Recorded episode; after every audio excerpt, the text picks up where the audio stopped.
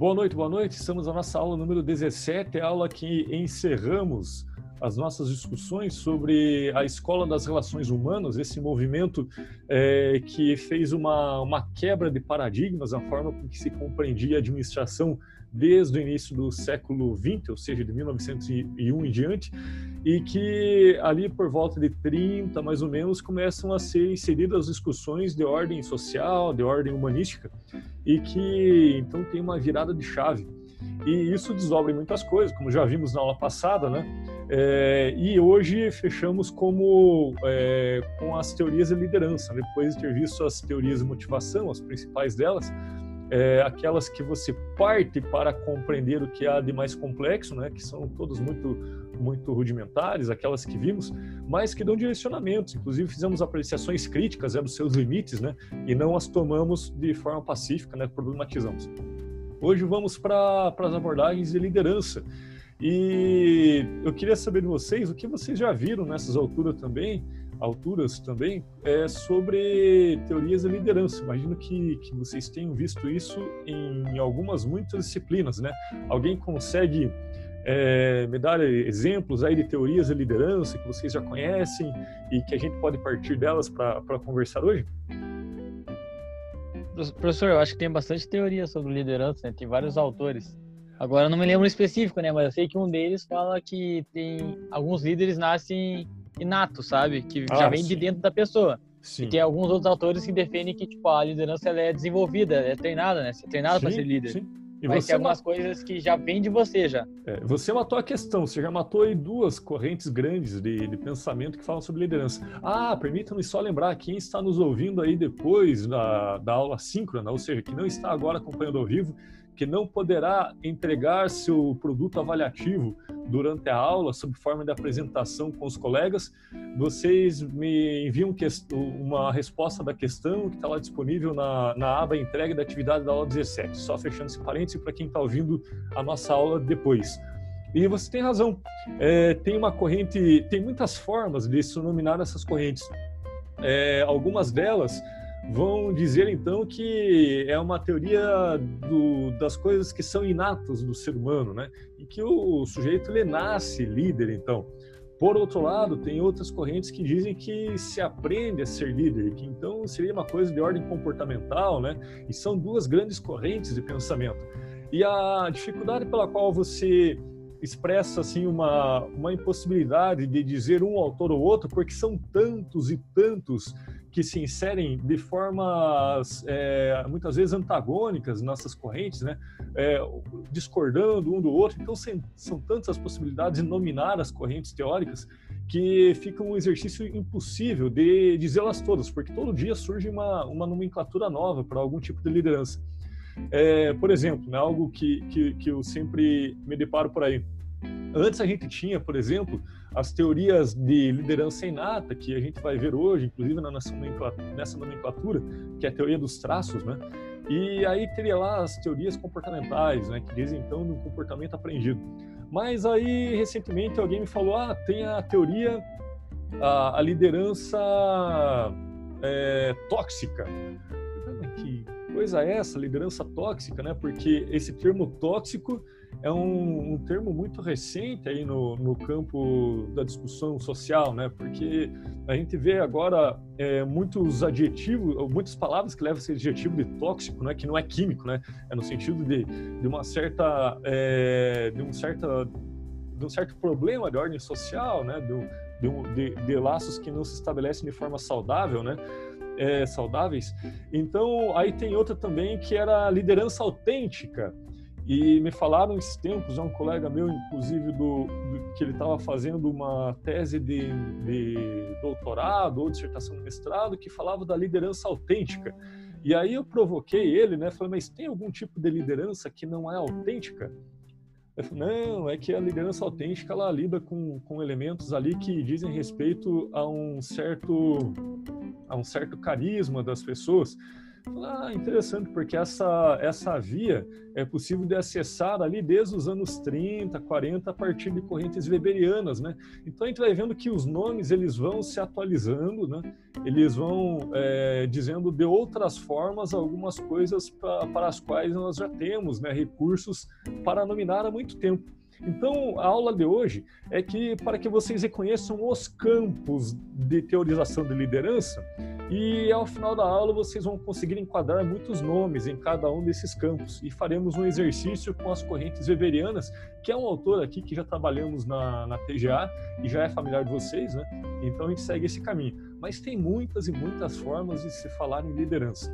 Por isso que eu coloco então uh, um, como um tema uma teoria de liderança como entendida ontem e hoje, porque parece que elas se atualizam, né? E alguma coisa de essência ela sempre permanece ao longo dessas atualizações. É, vamos lá. Alguém conseguiria me dizer aí como funcionava a explicação na época em que se entendia que liderança era referente assim traços biofísicos é, traços pessoais inatos. Quem, quem lembra assim, de como funciona essa forma de compreender o, o fenômeno da liderança? É, a pessoa já nasce com o dom de ser, ser líderes? Isso, você você já ouviu essa, essa coisa de que a pessoa nasce líder, ela não se torna? Você... Professor, professor, falar. É, eu acho meio, sei lá, meio vazia essa afirmação, Ainda mais quando não havia né, o estudo comportamental das pessoas, porque eram pessoas nobres que estavam em poder e que estavam em posições de liderança. Então a pessoa nascia naquele meio é muito mais fácil do que uma pessoa que não estava ali se comportar de tal maneira, saber lidar com as pessoas. Muito mais difícil uma pessoa que saiu da fábrica que apertava parafuso para liderar 50, 100 pessoas. Então, dizer que a pessoa nasceu com isso é um pouco mais, sei lá, é muito amplo essa, essa afirmação. Sim, sim, perfeito. E também diz uma certa estratégia para poder justificar aí algumas coisas que, que são de ordem de, de tradição, né? Porque, é, por exemplo, né, se eu apostar aí que uma pessoa ela nasce líder, é, você vai ter que também, então, aceitar pacificamente né, alguns tipos de, de linhagem de liderança que justificam é, formas de, de, de, exercício de poder, né? Então, quando você fala, não, liderança, é, as pessoas nascem com ela, então quer dizer que, primeiro, ela vem por uma genética. O filho de um bom líder, bom líder será também, ou a filha de uma boa líder também será é, líder, né? Então, diz aí uma compreensão que é bastante rudimentar e antiga, né? E que já foi, inclusive, também problematizada, mas que partir do pressuposto de que líderes são aquelas pessoas que nascem com um dom, né? O grande problema são muitos problemas, né? Mas um dos grandes problemas é que não se tem o, o gene da liderança. Né? Hum, depois que se conheceu o genoma humano, não, sim, não, não, não, não se chegou aonde que está lá o, o, o, elemento genético da liderança para assim, se achar, então, que seria assim, um, uma coisa com a qual se nasce. Né? Criança já estaria predestinada é, desde o nascimento a ser uma boa líder. É, mas essa é uma, uma concepção que por muito tempo ela, ela vigorou para explicar algumas, alguns líderes. E eu digo porque, é, primeiro, né, para justificar, por exemplo, os, o, as transmissões de, de poder, né, por exemplo, no, do poder via tradição, do reinado, né? Então, presumia-se como uma linhagem, se nasce o filho do rei, o príncipe ou a princesa serão líderes, né? Essa é uma via de, de, de, compreensão do porquê que essa ideia dos traços, aí ela, ela também ela foi muito forte, né, na, uma das primeiras. É, mas ela era muito problemática também, porque primeiro, né, você iria então atribuir a traços físicos, inclusive. Então a pessoa que, por exemplo, para ser líder teria que ser alguém que fosse imponente, né?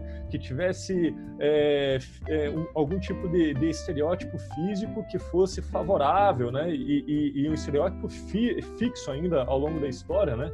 É, então, sei lá, supostamente as pessoas mais altas, ou que, que, que falassem com um tom de voz mais alto, ou, ou que tivessem uma habilidade de comunicação inata, que em si já é problematizada também.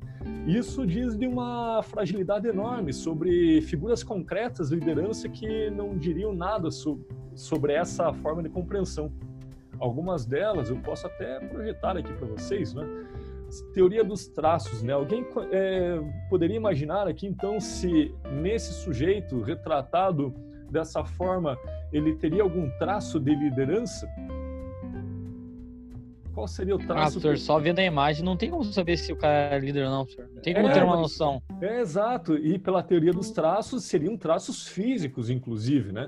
É, seria coisa com, com atributos físicos com os quais se nasce, né? E aqui temos o Napoleão, né? É, só peço para o pessoal não escrever na tela. É... Eu só. Então aqui eu consigo ver o Napoleão, que é tido como um dos maiores líderes aí da, da, das conquistas da França, mas que diz respeito aí de um sujeito que, assim, em termos de, de, de, de estereótipo físico, ele era é, baixinho, é, ele tinha, dizem a literatura que ele tinha uma aparência de, de, um, de um, sujeito doentio, né? Então, é, embora tenha muitas pinturas com ele glamourizado, né? Mas toda, toda a descrição que tem em livros né? diz um sujeito que, que não tinha, assim, um estereótipo de, de líder, né? Da, daquele que se estampa nas capas de revista, assim, essa, essa coisa toda. Era um sujeito normal e era um grande líder. Um outro também, né? É, a gente vê aqui, vocês reconhecem o Mahatma Gandhi, né? Que também, em termos de traços é, físicos, de altura, de, de qualquer tipo de estereótipo com o qual se veicula muitas vezes essas características e traços de liderança, ele não tinha nada a ver com isso e foi um dos maiores líderes, né? que de forma pacífica, não violenta, né? contrariando os estereótipos dos líderes de guerra, essa coisa toda, ele também se torna um, uma grande referência de, de liderança. Temos também um outro sujeito que se chama Habermas e que ele tem um, um, um, aquela, aquela, aquele problema que algumas crianças nascem hoje é corrigido de forma muito precoce, mas que na sua época deixou alguma sequela que era o lábio liporino, né? E que ele fala com dificuldade. Entretanto, é um dos maiores líderes de produção científica em relação à comunicação então, diz respeito assim essa teoria dos traços, ela foi, ela foi muito frágil, né? Ela foi ficando muito frágil à medida que a gente conhecia então elementos da biológicos da, da constituição humana e de seus efeitos no comportamento, né? E que não tem que ver aí com, com, com nada inato. Afinal de contas, tem uma outra escola que diz que não se nasce líder, se aprende a ser líder. E essa escola é, é, uma grande escola do campo da psicologia que se chama uma abordagem da psicologia comportamental. E na comportamental presume-se que somos efeito da, do que aprendemos. Então, o bom líder seria aquele que aprendeu a ser bom líder. Alguém queria comentar algo? Eu, na verdade, eu te interrompi só para pedir para você compartilhar a tela em tópicos porque fica mais fácil ah, para claro. acompanhar e tal. Claro, claro, claro. Deixa eu pegar aqui. Então você tem Beleza, a, ali a, as abordagens comportamentais todas e que elas dizem então dessa, desse ramo da, da, da, psicologia lá que vai dizer que, que o comportamento ele é aprendido. Se ele é aprendido, ele é desenvolvido, então, eu posso formar um líder. E essa é uma, uma perspectiva que hoje ainda é bastante veiculada, né? Tanto que você tem escola de líderes, né? Tem cursos de liderança. E tudo isso, então, diz respeito não de reunir as pessoas que teriam traços né, biofísicos de, de predisposição à liderança, é, mas sim de pessoas interessadas em desenvolver algumas competências na, na forma com que influenciam outras pessoas na direção de algum objetivo e que todas elas estão nesse grande campo das chamadas abordagens comportamentais. Comportamentais. A escola comportamental, anotem aí, é aquela que presume que as pessoas são assim é, podem ser treinadas, condicionadas, né, para desenvolver um certo comportamento e entre isso, entre eles, né, você desenvolver as características de, de um bom líder, né? é, e aqui você, alguém aqui na sala já fez é, curso de liderança ou, ou algo nesse sentido? Já fiz um, professor. Como que foi lá, assim? Como que você dá um curso de liderança, um curso para aprender a ser líder? Então, é, eu fiz no aspecto empresarial, né? Uhum. Que aí você mostrou o... Como que é? O Ganjo, que ele várias pessoas, tipo, de diferentes tipos de liderança, mas é da hora que você aprende a trabalhar com as pessoas, ser líder dos outros, é, papéis e competências que realmente ajudam ali no, no dia a dia, né? É, também gestão de tempo, de resultado, como que você mensura, como que você faz para estimular que a tua equipe trabalhe de melhor forma, desenvolvendo eles para amanhã e tudo mais. É Ou seja, você aprendeu ferramentas e estratégias em que você reproduzindo esse método, né, a liderança se torna inclusive um, um método né, de, de, de, como gerir pessoas, né, e você reproduzindo esse método com embasamento ali das, das teorias comportamentais, você terá um bom resultado, né? Esse é o pressuposto daquelas daquelas correntes que, que, que acreditam que um líder se desenvolve e pode ser ensinado a ser líder, né? E é uma teoria que é muito compartilhada no campo da administração, né? É, e que supera em muitas, é, de muitas formas a teoria dos traços, né?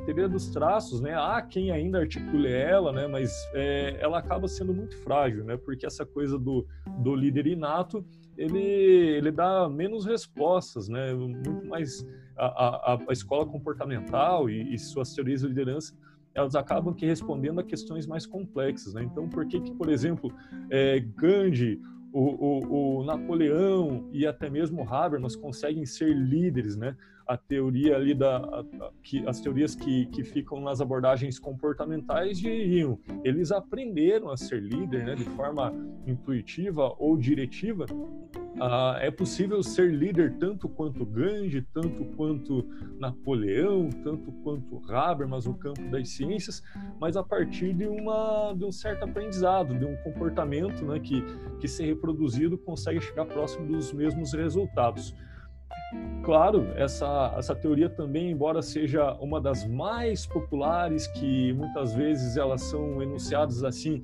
como se fossem únicas no campo da administração, elas também têm a, a, as, suas, as suas limitações. É, vocês conseguem encontrar algum tipo de limitação também em se presumir que o líder ele pode ser é, formado a partir de um método de condicionamento é, de comportamento? Sim. Ah, com toda certeza, né, professor? O que, por exemplo, que a gente pode problematizar, assim, que, que evidencia um limite dessa, dessa, dessas abordagens? A questão, eu acredito, né, a, a comportamental. Você trabalhar com a diferença das pessoas. Você lê, você vê os outros te falando que realmente existe, muito diferente de você identificar essas diferenças entre as pessoas, essa subjetividade deles. É, e isso limita você não pôr na prática, você apenas ficar lendo que as pessoas não são iguais por N motivos. Sim, e, e também, Jailson, a gente pode pensar no seguinte sentido que se eu presumo que liderança é desenvolvida e eu tenho inclusive técnicas para desenvolver, assim, condicionar um comportamento que vai ter como efeito uma liderança por parte de alguém sobre outras pessoas, eu também estou elegendo assim a, a, a liderança autêntica, né? Aquela liderança verdadeira, né? E estou reconhecendo assim um tipo de liderança e deixando de entender que existem muitos outros possíveis, né? E que esse único tipo em que eu transmito nos cursos de liderança, que eu transmito na, nos cursos de coaching, né? É, essa liderança diz a respeito de uma possibilidade de ser líder, mas muitas vezes é tomado como a única, e tanto que se vocês verem aí de forma ampla, é, quando se fala em curso de liderança, tem alguma diferença entre o que se considera líder entre um campo e outro campo aí nos cursos atuais de gestão? Em geral, são sempre a, a, os mesmos perfis assim que são prometidos de serem desenvolvidos, né? Tem um, um certo estereótipo do líder atual. É, embora possa o ser também, né? mas essa liderança, assim como se fosse uma, um conjunto de competências universais, ele também pode ser problematizado. E ele foi problematizado, né? Essa abordagem das teorias comportamentais, ela data aí dos anos 50, 60, então, portanto, ela é bem antiga, embora ela seja predominante, né?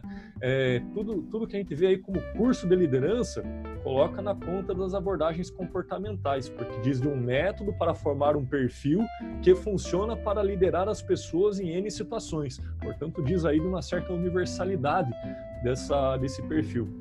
Mas temos aí uma outra, uma outra escola, uma outra abordagem, abordagem contingencial. E alguém já ouviu falar aí de abordagem contingencial de liderança? O que, que significaria isso?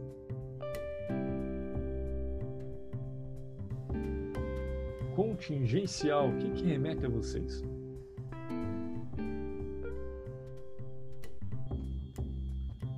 Contingencial vem de uma contingência, concordam? Uma contingência é uma situação. A abordagem contingencial vai dizer: olha, não é que tenha que ter um perfil com características tais desenvolvidas, né, sejam é, ou desenvolvida ou inata, seja qualquer uma das duas possibilidades, teoria dos traços ou abordagens comportamentais, mas diz respeito assim de que o líder ele não é feito é, de uma característica universal, ele é feito pela situação.